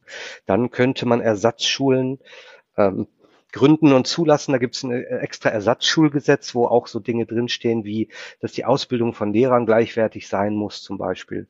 Ähm, was sie de facto nicht ist, wenn man sieht, was die da für ein Hellseher Hokuspokus teilweise vermittelt bekommen, die armen Menschen. Ähm, es gab natürlich immer so, so Wellen und Schübe, gerade so in der Hippie-Zeit ähm, oder in den, in den friedensbewegten und biobewegten 80er Jahren gab es immer mal so Schübe. Die wachsen auf jeden Fall äh, konstant. Wenn man sich überlegt, wir sind ähm, jetzt bei 252 Schulen in Deutschland, glaube ich. Ich sagte was von 1250 rund weltweit. Ähm, es sind viele, viele gerade wieder im Bau und der Trend geht eindeutig zur Privatschule. Ja, ähm, natürlich hat es immer so seine Schwierigkeiten, weil man da auch ja, so seine eigene Echokammer hat. Ne? Du musst dir die Privatschule auch leisten können. Und es zeigt sich auch, dass dort, ähm, ich glaube, Heiner Ulrich, der Bildungswissenschaftler, sagte das mal, 90 Prozent der Kinder haben heute noch einen, äh, haben Eltern mit deutscher Staatsangehörigkeit. Und jeder dritte oder es sind drei, andersrum, es sind dreimal so häufig Akademiker unter den Eltern als an Regelschulen. Äh, wenn man so will, gehen also die wohlhabenden, weißen, ähm, reichen Menschen dahin, die akademische Grade haben. Interessanterweise oft auch Lehrer, die ihre Kinder dahin schicken, weil sie mit dem Staatsschulsystem äh, fertig sind. Mhm. Da ist also das ist ja auch immer meine Verteidigungs das ist ja immer meine Verteidigungslinie, weil ich, also ich hm. bin mir diesem, diesem esoterischen Hintergrund der, der Anthroposophie völlig bewusst, aber wenn man sich bewusst macht, dass die Alternative das staatliche Schulsystem ist und holy ja. moly, ich habe Schülervertretung, Arbeit viele Jahre gemacht. Ich habe ich hab hm. gesehen, wie die Wurst gemacht wird. Oh Gott. Es, also äh, ja, ja, ja. das ist ja auch das, das, das schwer, du, das dann noch anzugreifen. Das hast du, glaube ich, auch äh, äh, vorher schon mal gesagt, Jan, dass ähm, die das ja anbieten, die greifen uns ab. Wir sind auf der Suche oder viele von uns sind auf der Suche nach einem besseren Essen, nach einer sanfteren Medizin und nach einer, nach einer besseren Pädagogik. Und wo sollen wir denn hingehen? Die bieten das an. Ja, die haben das Gesamtpaket äh, von Alternativ Dingen. Wobei ich gerade bei der Medizin würde ich nochmal die Einschränkung machen, es gibt keine alternative Medizin. Die existiert einfach nicht. Entweder es funktioniert und wirkt, es ist Medizin. Äh, Wenn es nicht wirkt, ist es keine Medizin. Aber es ist nicht Alternativmedizin. Ähm, ja, dann gehen wir zur Waldorfschule und dann erzählen die uns einen von ganzheitlich und individuell und sanft und ohne Druck und keine Noten und viel Kunst, viel Musik, ähm, viel Handwerk. Das ist ja wunderschön. Das ist auch viel, was einfach in der Regelschule fehlt und was die absolut richtig machen. Und da sind sie auch zu Recht äh, beliebt. Ähm, deswegen. Aber natürlich ist alles immer mit einem Hintergedanken. Es ist immer alles esoterisch verbrämt. Jedes Malen, äh, jedes Turnen, jedes Rechnen hat irgendwelche esoterischen Hintergedanken.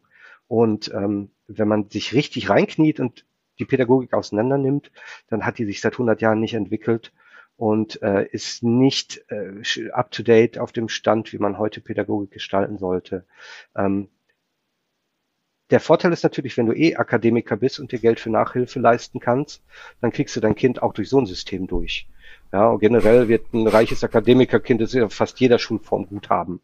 Und es wird auch nirgendwo so viel Nachhilfe genommen wie, wie auf der Waldorfschule, weil einfach du in den ersten acht Jahren so viel Versäumnisse hast teilweise, weil vier Jahre am Anfang nur von Märchen erzählt wird und Mythen und Sagen und Fabeln und oft traditionell Naturwissenschaften und ähnliche Dinge kürzer kommen. Ähm, hast du so viel Nachholbedarf hinter, dass du massiv dann da reinpauken musst, um einen Abschluss zu schaffen.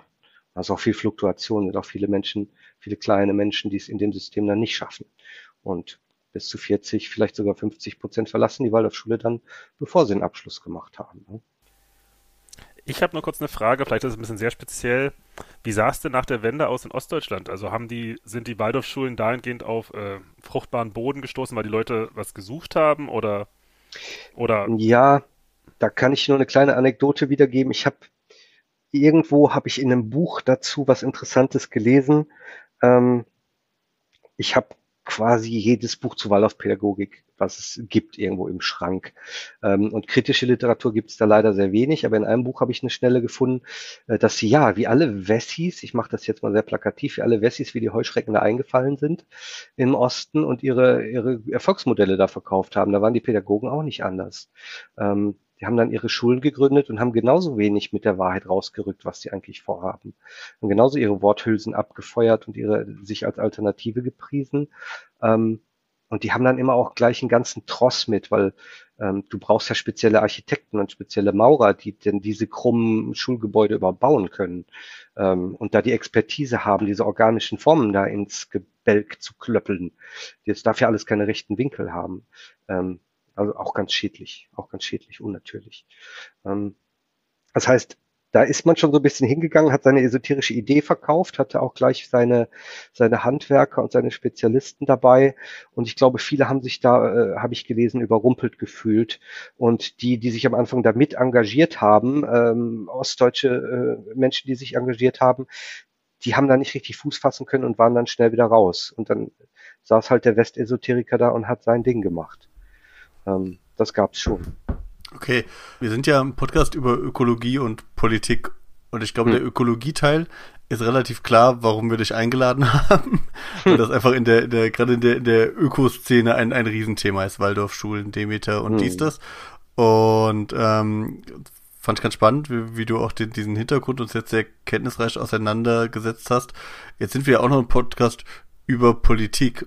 Und das ist ja auch hm. gleichzeitig ein politisches Thema. Absolut. Wie, was ist denn deiner Meinung nach, als jemand, der sich intensiv damit auseinandersetzt, was wäre denn der gesellschaftlich richtige Umgang mit diesem ganzen Phänomen? Denn es ist hm. ja nicht immer so gefährlich wie jetzt gerade während der Corona-Zeit. Das muss man ja auch Nein. zugestehen, dass manches auch quasi eher in die Richtung charmante Spinnerei geht. Ja. Ich sag mal, Kuh, Kuhhörner Vielleicht. vergraben oder so ja, vielleicht müssen wir da nochmal ansetzen gleich, ähm, weil es wirklich gerade brisante Entwicklung gibt in dieser ganzen Querdenker-Sache. Ähm, was mir schwerfällt, ich bin jetzt kein Riesenpolitikexperte, aber was mir schwerfällt ist, ähm, wir haben dieser Bewegung ganz viele Freiräume äh, etabliert. Wir haben die Anthroposophen als Speer, Spitze der Esoterik oder als größte esoterische Strömung, haben die mit ganz viel Sonderrechten ausgestattet. Ähm, das hat dazu geführt, dass sich alternative Fakten ganz tief verankert haben in der Gesellschaft. Und ich glaube, jetzt kriegen wir die Rechnung dafür, dass wir ähm, alternative Weltbilder so toleriert haben. Da gibt es dieses Toleranzparadoxon, dass dir die Toleranz wieder auf die Füße fallen kann, wenn du übertolerant bist zu Dingen, die äh, negativ sind. Ähm, bei der, bei der Waldorfpädagogik ist es so, dass da gar nicht richtig hingeschaut wird, was die da wirklich machen. Ähm, aber es wird staatlich finanziert. Im Schnitt ähm, zu, ich meine, es sind 72 Prozent deutschlandweit werden die Waldorfschulen staatlich finanziert. Äh, hier um Moment, die Ecke, ich bezahle die Waldorfschulen? Absolut. Äh, zu acht zu acht von zehn Teilen, teilweise auch zu neun von zehn. Es gibt auch Waldorfschulen, die zu äh, fast 90 Prozent staatlich finanziert werden. Ähm, dann passieren da ganz schreckliche Dinge. Zum Beispiel, ich habe schon gesagt, die Lehrerausbildung müsste gleich sein. Ähm, ich habe vor ein paar Wochen im Blog berichtet über äh, ein Seminar der Waldorfschulen in Niedersachsen und Bremen, die selber ihre Lehrer ausbilden. Ähm, da bekam ich eine interne Mail von denen zugeschickt. Da stand drin, äh, ja, nächste Woche großer Kurs. Ähm, wir haben diesmal einen Hellseher eingeladen, der kann die Aura sehen. Ne, bringt eure Kinder mit. Ähm, ich habe, ja, Leute. Das ist nicht lustig eigentlich. Gucken, Nee, am Ende der Fahnenstange ist dann, dass in Waldorfschulen manchmal Kindern mit Krankheiten oder Behinderungen nicht adäquat geholfen wird, weil die müssen das ja durchleben. Ne? Ähm, ich habe dann gesagt, was Hellseher-Seminar? Warum guckt da keiner hin? Ich habe mal dann das äh, Kultusministerium angeschrieben und die haben sich ganz lange Zeit gelassen, haben dann irgendwie geantwortet nach dem Motto, ich verkürze das mal, ja, ist deren Sache können die schon so machen. Das Gesetz sieht ganz klar vor, dass die auch eigene Methoden anwenden dürfen und da haben wir nicht reinzureden. Ähm, das interessiert wow. keinen, keine Welches Bundesland? Äh, Niedersachsen-Bremen, da oben. Also Kultusminister Niedersachsen, der Herr Tonne, hat mir durch seinen äh, äh Sekundanten, ich weiß nicht, wie man die Assistenten nennt, äh, hat mir das mitteilen lassen, dass das schon so in Ordnung ist. Ähm, ich halte das in Teilen für gesetzeswidrig was da passiert. Ähm, wir haben die, das Phänomen gehabt, in Großbritannien hat sich im letzten Jahr die Schulbehörde Ofsted entschlossen, ähm, auch nicht nur zu zahlen, sondern mal hinzugehen und zu gucken, was passiert da in den Waldorfschulen. Die haben, äh, sind da auf der Matte gestanden und haben die untersucht und haben festgestellt, äh, dass acht von zehn schlechte Arbeit leisten. Und die haben festgestellt, dass 50 Prozent der Waldorfschulen in Großbritannien komplett unter aller Kanone unzureichend sind. Da wird schlecht unterrichtet, da sind die Schüler nicht auf dem Stand, da weiß keiner, wer irgendwie für was verantwortlich ist. Teilweise wussten die nicht mal, wo die Kinder sind, als die Inspektoren da aufgetaucht sind. Bis hin zu äh, behinderte Kinder wurden nicht ordentlich gefördert und ab und zu gab es auch schon mal eine Schelle. Und das hat sich der Waldorflehrer auch nicht nehmen lassen, mal äh, Kinder durch die Klasse äh, zu schleifen, obwohl die Schulinspektion daneben stand. Ähm, solche Sachen sind nicht selten, die hört man aus der ganzen Welt, dass die Zustände teils auch schlecht sind, in vielen auch gut, aber eben auch schlecht aus esoterischen Gründen. Und würde man da mal hinschauen, äh, dann würde man, glaube ich, Parallelen auch in Deutschland finden. Ähm, man könnte da jetzt lange reden, auch die, die Demeter-Bauern, äh, da haben es die, die Esoteriker geschafft, zum Beispiel sowas wie äh, Homöopathie fest zu verankern in der Gesetzgebung. Ähm, laut der EU-Bioverordnung äh, kannst du, sollst du als Erstgabe möglichst äh, Globuli geben für kranke Tiere, ähm, homöopathische Mittel. Und ähm, das finde ich ist ein No-Go, weil es da halt keinen Wirknachweis gibt seit 220 Jahren, dass sowas wirkt. Ähm, und in der Medizin, da ist es vielleicht für die meisten am schlimmsten nach und auch am ehesten nachzuvollziehen. Da haben sich die Lobbygruppen in den 70ern wirklich durchgesetzt, dass die Anthroposophen und die Homöopathen für ihre Mittel keinen Wirknachweis brauchen. Die brauchen nur eine Anerkennung. Die brauchen nicht forschen oder Studien machen oder irgendwas. Da wird das Mittel mit einem, schon mit einem Verfahren anerkannt, aber dann haust du das auf den Markt und bist befreit von jeglichem Wirknachweis. Ähm, das heißt, diese ganze Medizinsparte mit Vileda, Vala und ganz populär mit Krebstherapie zum Beispiel aus Mistelessenzen, ähm, die braucht keinen Wirknachweis. Und äh, es ist so, dass Menschen, die auf diese Pseudomedizin vertrauen, vielleicht sogar die nicht komplementär einsetzen, sondern ganz darauf vertrauen, dass Menschen versterben, äh, weil sie sich der anthroposophischen Medizin verschrieben haben. Ähm, gab Ärzte, die haben ihre Zulassung da verloren. Ähm, da gibt's ganz ganz interessante und auch sehr erschütternde ähm, äh, Artikel dazu. Zum Beispiel beim deutschen Portal MedWatch ähm, kann man das nachlesen zum Thema Misteltherapie. Und das finde ich ist so ein Skandal. Ja, natürlich kannst du hingehen und anthroposophische Kosmetik von Veleda kaufen und natürlich sind da sind die toll ohne Mikroplastik Olé. Ähm, aber die sind biodynamisch angebaut nach Mondphasen und mit äh, Kuhkackhörnchen. Ähm, die sind rhythmisch äh, verschüttelt mit guten Gedanken, damit sich kein böses, äh, kein böser Gedanke aufs über, äh, überträgt aufs Produkt. So und mit dem Geld. So gut. Das ist so. Und mit, aber mit dem Geld, was die aus dieser Kosmetiksparte ziehen, machen die halt ihre Misteltherapie fertig, ne? Ähm, mhm. Und refinanzieren dann so Dinge, die äh, dir als Hilfe verkauft werden und dann im Endeffekt dir schaden können. Ähm, also, es gibt viele gesetzliche Ausnahmen bei den Ersatzschulen. Ähm, es gibt Regelungen in der Landwirtschaft. Es gibt äh, dieses unsägliche, äh, diese Regelung des Binnenkonsenses, äh, wo du keinen Wirknachweis brauchst für die Medizinsparte. Das sind alles so Dinge, die fände ich nicht okay. Ähm, aber ehrlich gesagt will die in der Politik keiner hören. Die sind zu tief äh, drin, auch in, in, der Politik schon immer, die Anthroposophen. Und ich habe mich da mit vielen unterhalten, zum Beispiel äh, mit Menschen vom Bundesministerium für Ernährung und Landwirtschaft, die wirklich hingehen und dann irgendwelche okkulte Kackhörnchenforschung bezahlen äh, und da gar nicht das Problem drin sehen. Ich finde das mit dem Binnenkonsens ganz spannend. Da habe ich mich auch vor kurzem mhm. mit auseinandergesetzt, äh, weil der heute die, also wenn man heute politisch Verantwortung für solche Umtriebe sucht, dann äh, landet man sehr schnell mhm. bei den Grünen und die haben ja auch ja. Personell starke Überschneidungen. Gerade in NRW ist da auch mhm. richtig viel Mist gelaufen ähm, in der letzten Landesregierung. Ähm, aber zum Beispiel der Binnenkonsens ist ja älter als Bündnis 90 die Grünen. Also das sind ja, das sind ja äh, Ent Entwicklungen, ja. die irgendwie auch im, im SPD, CDU, FDP, traditionell westdeutschen Parteiensystem drin sind. Ja, äh, bin ich jetzt nicht so äh, fit drin, jetzt die exakten Jahreszahlen zu nehmen, äh, zu nennen. Ich glaube, das ist so ein bisschen hat eine Überschneidung. Es ging aus diesen grünen Listen, gingen auch die Grünen hervor, glaube ich. Ähm, und das war ja alles so End 70er, früh 80er und der Binnenkonsens, der müsste auch so Ende der 70er, 79 oder so sein. Schlacht mich nicht tot wegen der Jahreszahl. Ähm, es ist ein, vielleicht sogar ein Vorurteil, dass die ganze anthroposophische Esoterik nur grün geprägt ist. Die ist genauso gut gelb, rot und braun leider auch geprägt.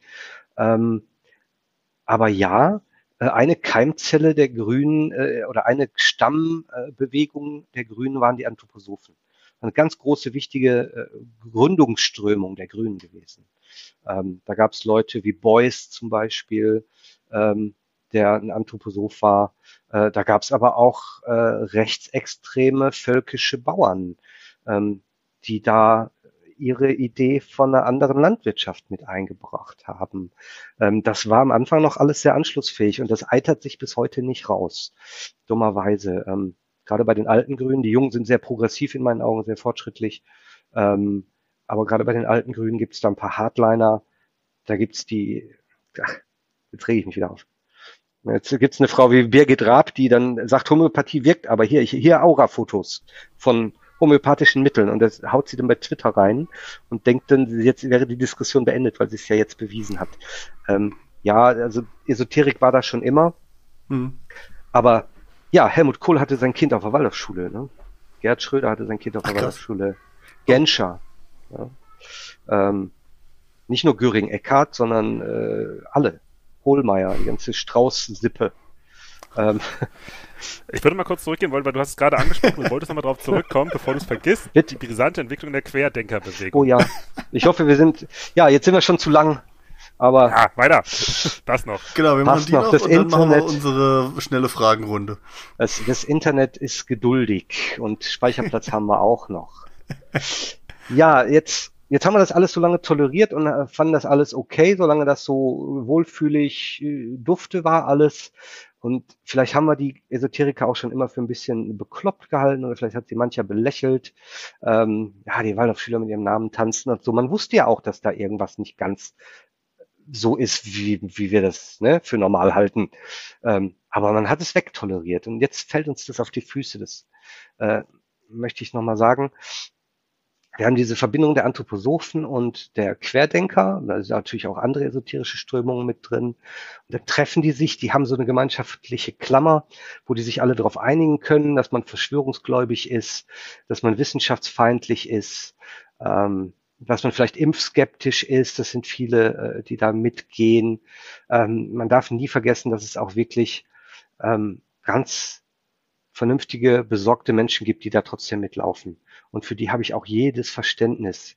Ähm, wenn ich jetzt ein Senior bin und meine Frau ist im Hospiz und ich darf die nicht mehr besuchen äh, wegen Corona-Abstandsregeln, ich gehe auf die Straße und finde das alles unmenschlich, da schlicht mein Herz für, das verstehe ich ganz, ganz doll. Ähm, dass es aber mehr und mehr unterwandert wird und übernommen wird von Verschwörungsideologen und auch sehr rechtsgeprägt ist. Haben gerade eine Studie, glaube ich, jeder Dritte ist mittlerweile ein Rechter. Ähm, das ist ein Problem und dass die eben so einen Anklang finden in der, äh, gerade in der Bewegung äh, der Waldorfschulen.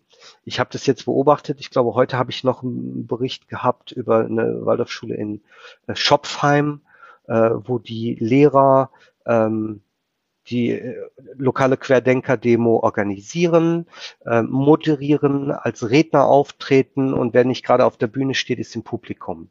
Ähm, da ist dann ganz Waldorf ist dann auf der Demo und es ist nicht eine Stadt. Ich kenne mittlerweile äh, das aus 30 Städten. Von Berlin bis Wien organisieren die teilweise selber äh, die Demos und die haben, sind sich auch nicht, teilweise nicht zu fein, äh, damit äh, rechtsextrem rumzustehen.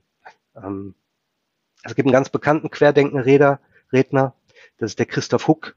Ähm, der ist selber ähm, Geschäftsführer gewesen einer Waldorfschule, ist Professor für Anthroposophie. Ähm, der bildet Waldorflehrer aus und der steht dann äh, jede Woche irgendwo auf der Bühne und raunt irgendwas von Bill Gates und Verschwörung und die Beweise werden ja alle gelöscht und ne, erzählt solche Dinge. Und als man ihn darauf hinwies, dass in seinen Videos da ganz viele schwarz-weiß-rote Fahnen sind, hat er gesagt, nö, sind da nicht.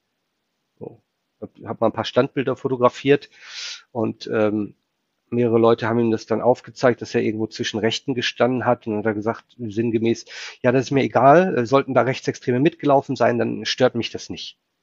Ähm, sie sind ja irgendwo auch vereint in einer gemeinsamen Sache. Und da brechen die Grenzen so schrecklich auf. Ähm, okay. Ich beobachte, dass, dass die sich sehr stark in zum Beispiel in Telegram-Gruppen zurückziehen. Ähm, da gibt's mittlerweile hunderte Gruppen äh, alleine aus dem Waldorf-Hintergrund, wo sich Lehrer und Eltern dann da verbrüdern und verschwörungsideologische Sachen äh, teilen und wo auch immer mal rechte und vielleicht sogar antisemitische Sachen mit reinrutschen. Ähm, dann stehen die da auf, so, so aufgehetzt auf den Demos und sagen, wir dürfen hier keine, wir machen keine Masken, nehmt keine Masken, sagte eine Waldorflehrerin in Düsseldorf. In Cottbus stand einer auf der Bühne und hat gesagt, ähm, vielleicht braucht es ja mal eine Revolte in Deutschland. Vielleicht brauchen wir ja mal hier einen Aufstand. Und in Karlsruhe sagte einer, ja, es gibt einen Grund, warum ich mir wünsche, dass die Regierung gestürzt wird. Ich will das. Ich will eine neue Gesellschaftsordnung, eine anthroposophische Gesellschaft, wo man hier die Lügenpresse und alle mal richtig an die Leine nehmen kann. Und das ist kein Einzelfänomen, sondern das ist wirklich eine Masse, die jetzt die Waldorfschulen halb auseinanderreißt. Und der Waldorfbund kommt da kaum hinterher, da die Feuer zu löschen, die er teilweise auch selber mit dem Hintern wieder anzündet.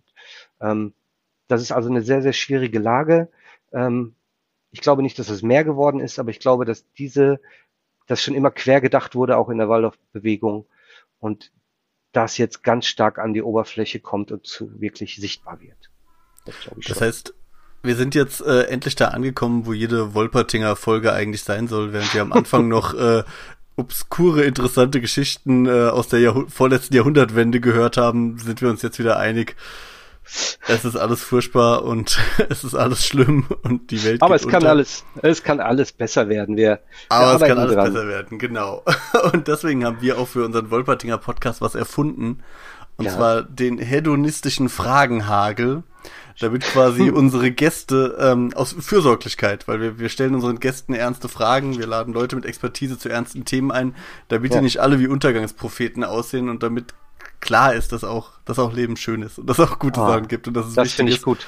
Fragen wir am Ende immer noch in so einer quasi Schnellfeuer-Fragerunde so ein bisschen ab, äh, was die Menschen mögen.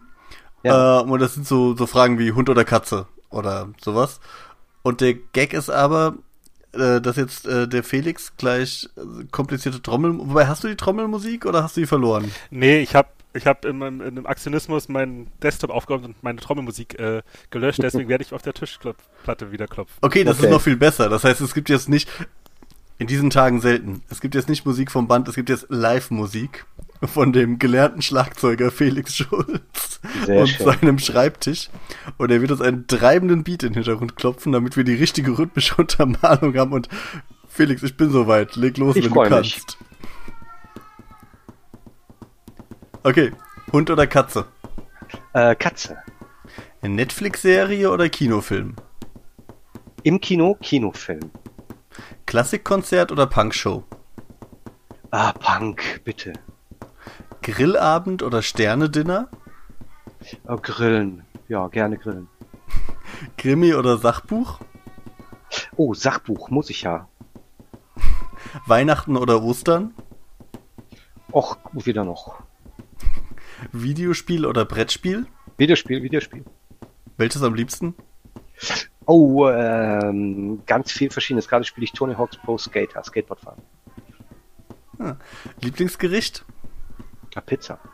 Ja. Lieblingsmusik? Oh, ich höre alles. Das Beste aus den 80er, 90er und von heute. Lieblingslektüre? Ähm, Science Fiction und Terry Pratchett Bücher. Lieblingskinderserie? Ähm, keine. Bernd das Brot hasse ich mittlerweile, weil ich den jeden Abend sehen muss. Äh, Entschuldigung an meinen Freund Tommy Krabbeis, äh, aber äh, das Brot kann ich nicht mehr sehen. Okay, der, der ist ein Fan, habe ich jetzt daraus gehört. Nee, der ist der Erfinder. Ach komm, krass. Okay, äh, bitte vervollständige die folgenden Sätze für dich. Mhm. Von den Teenage Mutant Ninja Hero Turtles ist der beste Irgendwas mit Raffaello Don Dingenskirchen habe ich nicht gesehen. Nee. Weiß ich die nicht. Best, die beste Süßigkeit ist? Äh, jetzt gerade Dominosteine. Am besten kann ich mich aufheitern mit? Ähm, oh, vielen Dingen. Gute Musik, leichte Musik fällt, ist immer gut. Meine Lieblingszahnpasta ist? Äh, was gerade für 99 Cent im Regal steht. Wenn ich überraschend eine Million Euro erbe, dann? Ähm, verrate ich nicht. Ich würde gerne viel spenden können. Das würde mir Freude bereiten.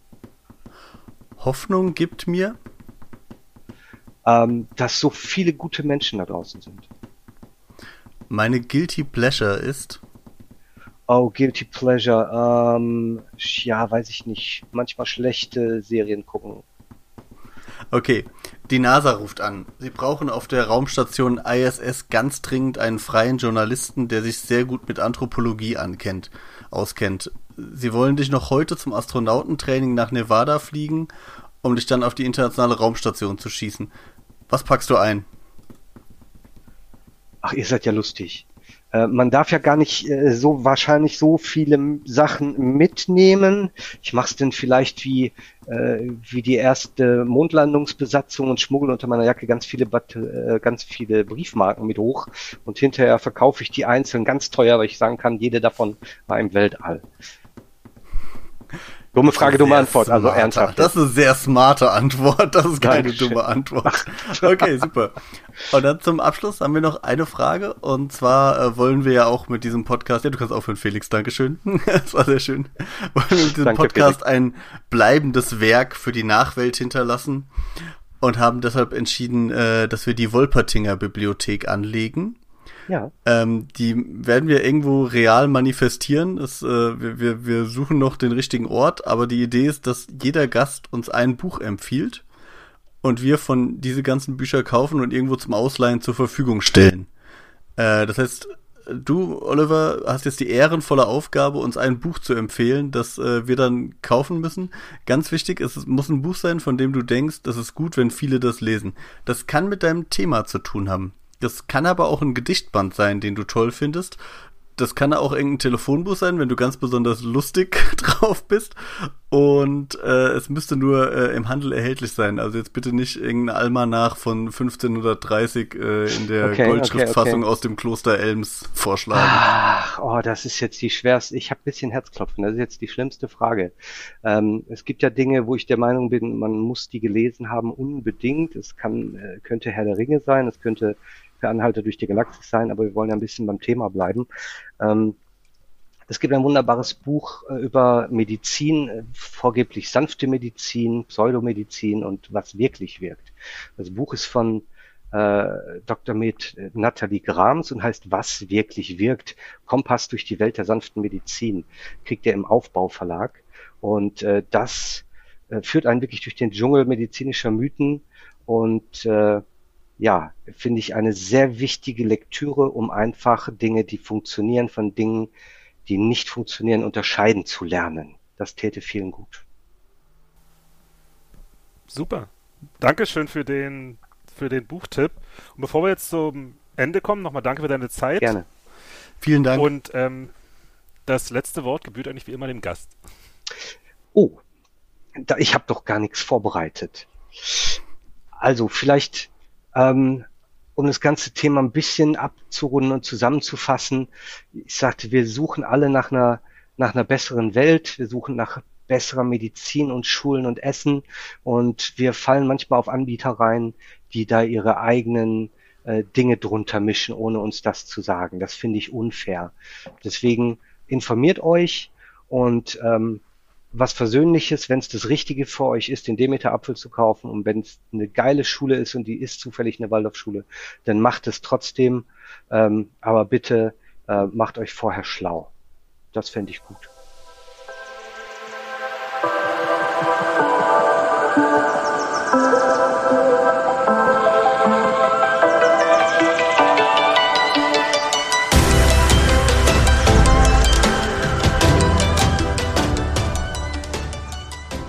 Das war unser Gespräch mit Oliver Rautenberg.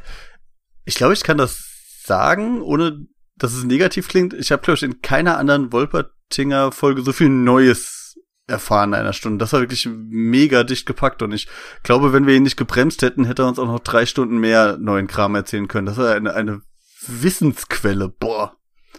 Ja, und ich hoffe auch, dass wir das vielleicht nochmal irgendwann wiederholen, weil da ist ja offensichtlich, gibt so viel mehr, über das man reden kann und reden sollte.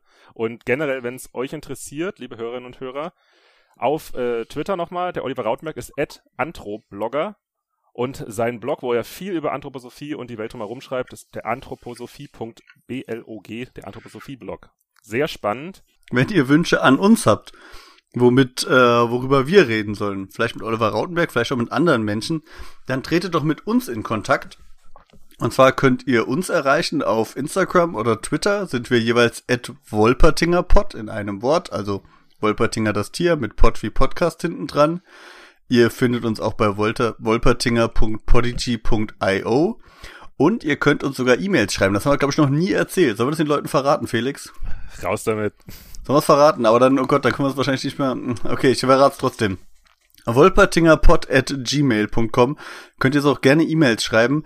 Ähm, wenn ihr uns beschimpfen wollt oder so, dann macht das am besten per E-Mail, weil dann sieht das niemand sonst und dann können wir das einfach diskret löschen und niemand hat das gemerkt. Also Beschimpfungen und Kritik äh, bitte an wolpertingerpod at gmail.com. Gute Vorschläge gerne auch. Ganz genau. Und ihr findet uns natürlich auch bei Spotify und bei Apple Podcasts unter dem Wolpertinger Podcast. Und ich finde es super, wie selbstverständlich du gesagt hast, Wolperdinger, wie das Tier, als ob das so eine Public Knowledge ist, dieses Tier. Ich musste jedes Stimmt. Mal, wenn ich über diesen Podcast rede, erklären, was ein Wolperdinger ist. Echt jetzt? Ja. Ich hab's nur mitbekommen, wir hatten einen Gast, ich verrate nicht wer, der es tatsächlich nicht wusste. Aber ansonsten, das ist doch Common Knowledge. Ey, ihr, ihr Ostdeutschen, ihr, ihr habt so viel Kultur verpasst. Bevor wir euch jetzt in die, in die äh, verdiente Weihnachtspause entlassen, wollen wir natürlich auch in Zeiten der Besinnlichkeit uns auch nochmal gegenseitig vielleicht ein bisschen näher kennenlernen. Und dazu haben wir wie immer jeweils drei Fragen vorbereitet. Wuhu! Genau. Wer möchte anfangen? Möchtest du anfangen oder ich? Komm, Soll ich anfangen? Jetzt, ja. Ich fange an. Du musst ja auch noch eine ausdenken, habe ich gehört. Äh, Deswegen fange ich an, da hast du mehr Zeit zum Rätseln. Also, lieber Felix. In welchem Spiel wärst du gerne gut, bist aber schlecht? Oh, in welchem Spiel wäre ich gerne gut, bin aber schlecht? Ich. Aber das ist eine schwere Frage. Also Spiel, du hast jetzt nicht auf Videospiel oder sowas oder Gesellschaftsspiel Du gesetzt. kannst auch antworten, das Spiel der Liebe. Nee, das kann ich. äh, in welchem Spiel bin ich, wäre ich gern besser oder nicht so schlecht? Wahrscheinlich Pokern. Also ich poker tatsächlich nicht, aber immer wenn ich Leute pokern sehe, stelle ich mir vor, es ist, glaube ich, ein cooles Spiel zum mal wegarbeiten. Sonst so die Spiele, die ich glaube, so Schach und so was kann ich. Aber Kannst du- Ah, Schach wäre meine Antwort gewesen. Bin sensationell schlecht in Schach. kann ich ganz gut. Nee, wir haben mal eine ganze Zeit jeden Tag Schach gespielt. Das war ziemlich gut. Gut, weiter geht's mit. Lieber Jan, was war dein letzter Strafzettel? Ich habe äh, grundsätzlich immer nur hm, an einer Stelle Strafzettel, und zwar auf der Fahrt zu meinen Schwiegereltern. Da muss man nämlich ganz lange Autobahn fahren und diese Autobahn fährt irgendwann durch Mainz durch und ganz kurz an einer Unterführung muss man da 80 fahren und sie ist vierspurig und da fahre ich immer 90. Da kriege ich jedes Mal einen Strafzettel. Gut, Felix, äh, wir, wir kommen äh, auf die, die festliche Saison hin. Was ist dein liebster Weihnachtsbrauch? Ähm, mein liebster Weihnachtsbrauch ist, ich, wir haben gar nicht so viel Bräuche. Ich glaube, deswegen ist es einfach nur das ganz klischeehafte. Es ist schön, einfach mit der Familie abends, am Heiligen Abend zusammenzusitzen. Wir sind dann immer, also bis auf dieses Jahr selbstverständlich, eine recht große Familie. Da kommen oft mal Onkels und Tanten und Großeltern und so ein Kram. Und einfach da zu sitzen und meistens spielen wir abends nochmal irgendein Gesellschaftsspiel. Also sei es irgendwie so Wizard, das Kartenspiel oder ich weiß nicht, ob das, man das kennt, Agent Undercover, was ein sehr schönes Spiel für die Feiertage ist, kann ich nur empfehlen. Das mag ich eigentlich ganz gern. Oh, wie schön. Lieber Jan, Mhm. wir bleiben, wir gehen weg vom Festlichen mit einfach der einfachen Frage, was ist für dich die beste Sitcom? Uh, ah, ich, ich gucke ja keine Serien. Ähm, puh. Ähm. Oh, das letzte Mal, dass ich so eine lustige Serie wirklich so ganz viele Folgen geguckt habe, war Scrubs. Und ich glaube, das ist eine gute Antwort. Die ist richtig gut gemacht und ich habe irgendwann erfahren, dass es spätere Staffeln gab, die, die habe ich nicht gesehen, aber bis zum ersten echten eigentlichen Ende ist das eine sehr gute Serie. Ich sag Scrubs. Ich glaube auch die späteren Staffeln wurden im Original nicht nur das Scrubs veröffentlicht, sondern als Spin-off und nur in Deutschland weiter unter dem Titel. Ah, cool. Dann kann ich ja sagen, ich habe Scrubs komplett gesehen. Als wahrscheinlich einzige Serie. Außer My Name is Earl habe ich auch noch gesehen. Fand ich damals gut, ist aber vielleicht scheiße gealtert. Bin ich mir nicht ganz sicher, ob das nicht heute ziemlich doof ist. Ähm, dann ist meine letzte Frage an dich. Äh, in wenigen Tagen ist dieses Jahr zu Ende. Was ist dein Wunsch für 2021? Ich glaube, den Wunsch, den wir viele Leute hier haben, dass wir, oder dass ein Großteil uns, von uns endlich wieder in eine gewisse Normalität zurückkommt. Oder vielleicht eher, dass wir als Gesellschaft lernen, was aus dieser Krise mitzunehmen ist, also was wir da rausziehen können, gerade was das die Politik angeht, im Sinne von, wo ist offensichtlich Verbesserungsbedarf nötig, wo irgendwie eckt das System sofort an, sobald mal eine weltweite Pandemie ansteht. Also, da muss so viel mehr gemacht, gemacht werden in der sozialen Sicherung der Menschen und so weiter. Und das, ich hoffe, dass das den Leuten im Gedanken bleibt. Wow, okay. So, meine letzte Frage. Lieber Jan, was war der beste Weihnachtskalender, den du als Kind hattest? Der beste Adventskalender. Ich, äh, ich äh, bis, bis, bis heute bin ich äh, großer Anhänger das Haribo Adventskalender der Firma Hans Riegel aus Bonn, der 24 leckere Fruchtgummi-Spezialitäten hat, die ich gerade in die Kamera halte. Die Hörer können es nicht hören, die Seher können es sehen. ich, ich schwöre auf den Haribo Adventskalender. Ich bin aber auch, äh, ich komme aus keiner Familie, wo wo man so Adventskalender mit Säckchen gemacht hat und so so mit so so so ganz individuell und super schön. Meine Frau kommt aus so einer Familie und macht das auch für unsere Kinder. Ich halte das für verwöhntes Gefährts. Ah, du hast auch sowas. Ja, so ist es. Ich habe auch einen selbstgebastelten hier. Der sieht sehr hübsch aus auch. Also ähm, das erste Jahr, des, in dem der Wolpertinger Kiefer geht zu Ende und das waren schöne Folgen mit euch. Es hat Spaß gemacht, da langsam einzusteigen in diese Welt des, äh, des Serious Podcastings sozusagen und mit spannenden Menschen zu reden. Und ich freue mich echt auf, was die nächsten Monate für uns bereithalten, weil wir haben da ein paar spannende Leute angefragt und die Liste ist lang. Ich habe Bock auf die nächste Zeit. Ich auch. Kommt gut rüber. Bleibt gesund. Ja, genau. Und hört auf zu bollern. Seid nicht dumm. Esst, esst Brot. Brot statt Böller.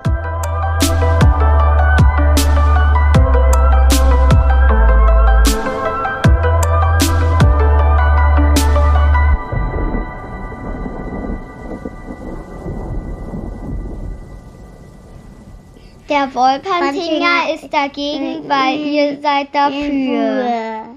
Für.